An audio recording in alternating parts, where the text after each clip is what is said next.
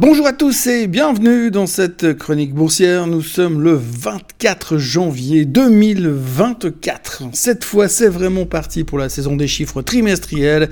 Et si l'on devait résumer ce qui s'est passé hier, on pourrait se dire que euh, ça n'est pas ce qui s'est passé dans le trimestre précédent qui est important, mais plutôt ce qui va se passer le prochain trimestre qui déterminera le comportement de la société qui publie. Encore une fois, nous pouvons constater que les intervenants vont sanctionner les déceptions de manière très violente et ça sera un peu plus compliqué pour les surprises à la hausse. Du côté macro, on ne parle presque plus des taux jusqu'à vendredi, mais il faudra noter que la baisse en mars est définitivement sortie de nos, de nos projets et dorénavant, on parle de mai. Si l'on doit se concentrer sur les indices et uniquement sur les indices, on peut se dire que les bourses ont été traitées sous des angles différents. En Europe, on notera que les marchés sont un peu dubitatifs quant à la suite de la route à prendre. Hier, on se disait que le plan de relance de la Chine, c'était pas mal, mais que ça prenait un peu trop de temps pour repartir pour de vrai économiquement parlant bien sûr, parce que financièrement parlant, le Hang Seng a tout de même tenté le rebond. Mais disons qu'hier, l'Europe grinçait des dents, surtout en craignant un peu pour son secteur luxe, vu que maintenant nous savons tous que sans les Chinois, le luxe ne vaut pas grand-chose. On notera aussi qu'en Europe, nous avons eu aussi droit à une annonce de licenciement massif. C'est SAP qui a annoncé qu'ils allaient virer environ 8000 personnes et en même temps euh, qu'ils battaient les attentes du marché. Euh, l'un dans l'autre, euh, les marchés ont surtout retenu le fait que SAP allait sous couper ses coûts en licenciant 8000 personnes. L'action terminait en hausse de 5% sur l'afterclose new-yorkais. Bref, en fin de journée, il valait mieux licencier du monde que vendre des sacs à main aux Chinois. Le DAX et le CAC terminaient tous deux en baisse de 0,34% malgré l'explosion de TF1 qui prenait près de 8% après un upgrade basé sur la performance de sa plateforme de streaming. Pour le reste, aux USA, on s'est surtout concentré sur les chiffres du trimestre et sur la nomination de Trump comme candidat républicain dans New Hampshire, État américain que personne ne connaît, mais où il fait hyper froid à voir les reportages à la télé. Pour ce qui est des chiffres du trimestre, on peut clairement se rendre compte que si tu bats les attentes du marché mais que tu déçois sur les prévisions futures, tu es appelé à te faire déglinguer par les traders. Un des exemples les plus frappants d'hier, c'est 3M. L'inventeur du Velcro et du post-it a publié de bons chiffres et il n'y avait rien à redire sur le Q3 2023. Ils ont fait mieux que les attentes. Le problème, c'est que de nos jours, les analystes ne se contentent plus d'avoir des attentes sur le passé, ils ont en plus des attentes sur les prévisions futures. Alors déjà, ils sont pas très forts pour prédire le passé. Je vous dis même pas comment ça se passe dans le futur. Et le pire, c'est que si tu as l'outrecuidance de décevoir leurs attentes du futur, tu vas te faire massacrer pour la peine. C'est exactement ce qui s'est passé pour 3M.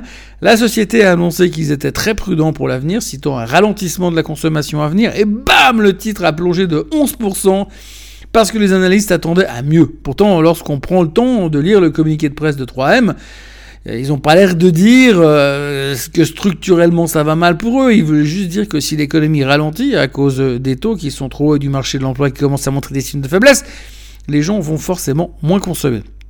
C'est en tous les cas la même réflexion que se font les mêmes analystes quand ils parlent d'économie, vu qu'ils parient sur une baisse des taux en mai. Mais peu importe en ce qui concerne, euh, peu importe en ce qui concerne 3M, on n'était pas content que l'économie ralentisse. En revanche, si euh, si les taux veulent bien baisser en mai parce que l'économie ralentit, on veut bien acheter le reste du marché. Et surtout la tech. Et surtout l'AI. Autrement, euh, GE a fait mieux que les attentes, mais ont également euh, déçu. sur les prévisions. Procter Gamble a fait l'unanimité parce qu'on sait tous que même en période de crise, on va continuer à se brosser les dents et à mettre des, à se laver et à mettre des pampers au bébé. Et il y avait aussi euh, Lockheed Martin qui a publié des chiffres excellents, mais qui perdait quand même près de 5%. Oui, parce que si on résume ce qu'il disait lors du conf call, ça n'était pas hyper motivant. Voici un résumé ultra simplifié. Oui, oui, nous sommes bien une boîte de techno, bien plus que de l'armement et des avions à la fin. Et oui, vous avez besoin de nous, mais soyons honnêtes, le gouvernement américain ne peut pas se permettre d'augmenter son budget de défense, même avec deux guerres sur le dos et la menace d'une troisième en cours. Nous espérons donc croître l'année prochaine mais pas en termes réels. On est donc une boîte de techno. Mais on dépend un peu trop du gouvernement. D'ailleurs, si vous pouviez commencer à vous acheter des missiles et des avions de chasse dans le privé, ça serait pas mal. Merci. Forcément envisagé sous cet angle, on dirait que la boîte veut faire son coming out et voudrait bien être considérée comme autre chose, ce qui aiderait considérablement le niveau de son PI et son image de marque aussi. En fin de journée, les marchés US ont donc tout de même réussi à terminer en hausse, en tous les cas du côté du Nasdaq et du S&P 500. Le Dow Jones, quant à lui, il revenait sous les 38 000 parce que c'est toute la faute de 3M et à toutes les financières qui se traînaient comme des veaux. Mais surtout, surtout à 3M, qui va ralentir l'économie US à eux tout seuls. Et puis, euh, par contre, il faut être honnête et rationnel, la seule raison pour laquelle vous êtes venu au bureau hier, c'était pour les chiffres euh, du trimestre de Netflix. Ah bon? Pas vous? Bah Parce que moi, c'était que pour ça. Hein. Tout ça pour vous dire que Netflix a fait un carton. On a encore et surtout euh, regardé les nouveaux abonnés. Et là, c'est vraiment trop cool. Je vais encore une fois m'en prendre aux analystes mais, et leurs prévisions à deux balles. Mais c'est pas moi qui ai commencé. Avant toute chose, il faudra retenir qu'il y a dorénavant 260 millions de personnes qui sont abonnées à Netflix dans le monde. Ça fait un paquet de monde qui s'emmerde le soir et le week-end, mais ça, arrange bien Netflix. Lors du dernier trimestre, les analystes du monde entier avaient fait super attention et avaient soigneusement calculé le nombre de personnes qui allaient s'abonner au service de streaming. Ils étaient arrivés à un consensus de près de 8,7 millions de nouveaux abonnés. Netflix avec d'ailleurs plus ou moins les mêmes attentes. Et hier soir, on nous a annoncé 13 millions de nouveaux abonnés. Probablement que les errances de Disney avec leur délire de films LGBT, LGBTQ++ ont fatigué les gens qui ont switché de plateforme. Et Netflix en a bénéficié. Toujours est-il que la bonne nouvelle euh, a fait exploser le titre de 8,5% after close. Dans leur conférence d'hier soir, la société de Reed Hastings ont montré un optimisme certain. On est fun et nous avons beaucoup de choses fun à faire et à regarder. Il est surprenant de constater qu'il y a encore des gens qui restent chez eux sans s'amuser. D'une manière ou d'une autre, nous les attirerons sur Netflix et si nous devons leur montrer des publicités pour y arriver, nous savons maintenant que nous pouvons gagner de l'argent grâce à cela. S'ils ont partagé le mot de passe de quelqu'un d'autre, nous sommes prêts à passer un accord à condition qu'ils nous payent au moins quelque chose, ce qui nous rapportera encore plus d'argent. Grâce à tout cela, nos revenus augmentent, ce qui nous permet d'accroître nos marges tout en dépensant plus pour offrir plus de plaisir. Nous disposons de plus de liquidités que nous ne pensions et nous allons donc accélérer nos rachats d'actions. Hein? Hein, dit on est trop fun? Et pour conclure avec les chiffres de la veille, on notera que Texas Instruments a déçu tout le monde, et que ce soit au niveau des prévisions ou au niveau du passé. L'avenir des semi-conducteurs dans les yeux de Texas Instruments est soudainement moins sexy que dans ceux de Taiwan Semis. Le titre était en baisse de 4,5% hier soir. Et puis comme nous sommes obligés de mettre un peu de fun euh, dans la finance de tous les jours, un peu comme Netflix, il me faut vous parler de Spirit Airlines. Alors, je ne sais pas si vous vous souvenez, mais euh, il y a quelques jours, un juge a décidé que le merger entre Spirit et JetBlue ne pourrait pas se faire à cause que ça coûterait trop cher aux consommateurs. Le titre s'est donc fait massacrer puisqu'en l'espace de 4 jours, l'action a perdu 74%. Sauf que depuis quelques jours, nous avons pu constater le retour des de retail sur le sujet. Vous vous souvenez Les mêmes stocks, euh, les mêmes stocks, GameStop, la boîte de salle de cinéma dont j'ai oublié le nom, les mêmes stocks quoi, YOLO et compagnie. Eh bien, ils sont visiblement de retour sur Spirit Airlines, puisque hier, au plus fort de la journée, le titre prenait 132% depuis les plus bas.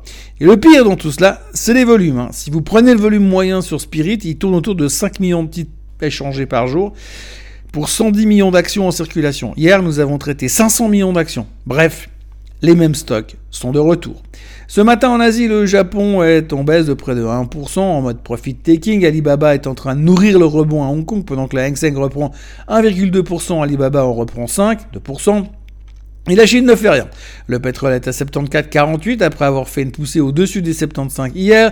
L'or est à 2026, le coma toujours, et le Bitcoin est passé par la case 39 000 hier avant de repartir sur les 40 000 et de se traiter ce matin à 39 700. On commence à avoir des commentaires comme quoi l'arrivée des ETF était un signal de vente. Et je me dis que c'est peut-être un signal d'achat finalement. Autrement, pour le reste, on attend Tesla qui va publier ses chiffres ce soir après la clôture et ça sera sûrement le sujet de demain. Je vous le dis déjà. Mis à part ça, Trump a donc remporté la primaire républicaine dans le New Hampshire et visiblement pour ceux qui ont encore un doute, il sera donc opposé euh, à Biden pour les élections de novembre. On l'a déjà dit et répété, mais comment est-ce que l'Amérique en est arrivé là? À devoir choisir entre un vieillard grabataire qui sait plus comment il s'appelle et un autre vieillard pas encore grabataire, mais largement assez cinglé pour compenser. Il y a 365 millions d'Américains dans le monde et on en est réduit à ça. Euh, vivement dans 4 ans, il y en a forcément un des deux qui sera mort et on aura enfin une chance de voir un peu de renouveau. Il faut tout de même noter que Bill Clinton, qui était au pouvoir il y a 20 ans et qui n'est plus jeune que les deux candidats. Bon, je dis pas que Clinton c'était bien, hein, au vu des casseroles qui se traînent aujourd'hui, mais il était moins vieux. Aujourd'hui, il y aura des PMIs un peu partout, mais surtout des publications d'ASML, AT&T, Abbott, Kimberly Clark, Freeport McMoran. Et ce soir, on se concentrera sur IBM et Tesla. Pour le moment, les futurs sont légèrement en hausse. Et en attendant la conférence de presse de Musk, je vais me faire une journée binge-watching sur Netflix pour afficher mon soutien. Et d'ici là, passez une très belle journée et on se reparle demain à propos de Musk qui va nous annoncer que les voitures autonomes, c'est pour bientôt, comme tous les trimestres. À demain et très bonne journée.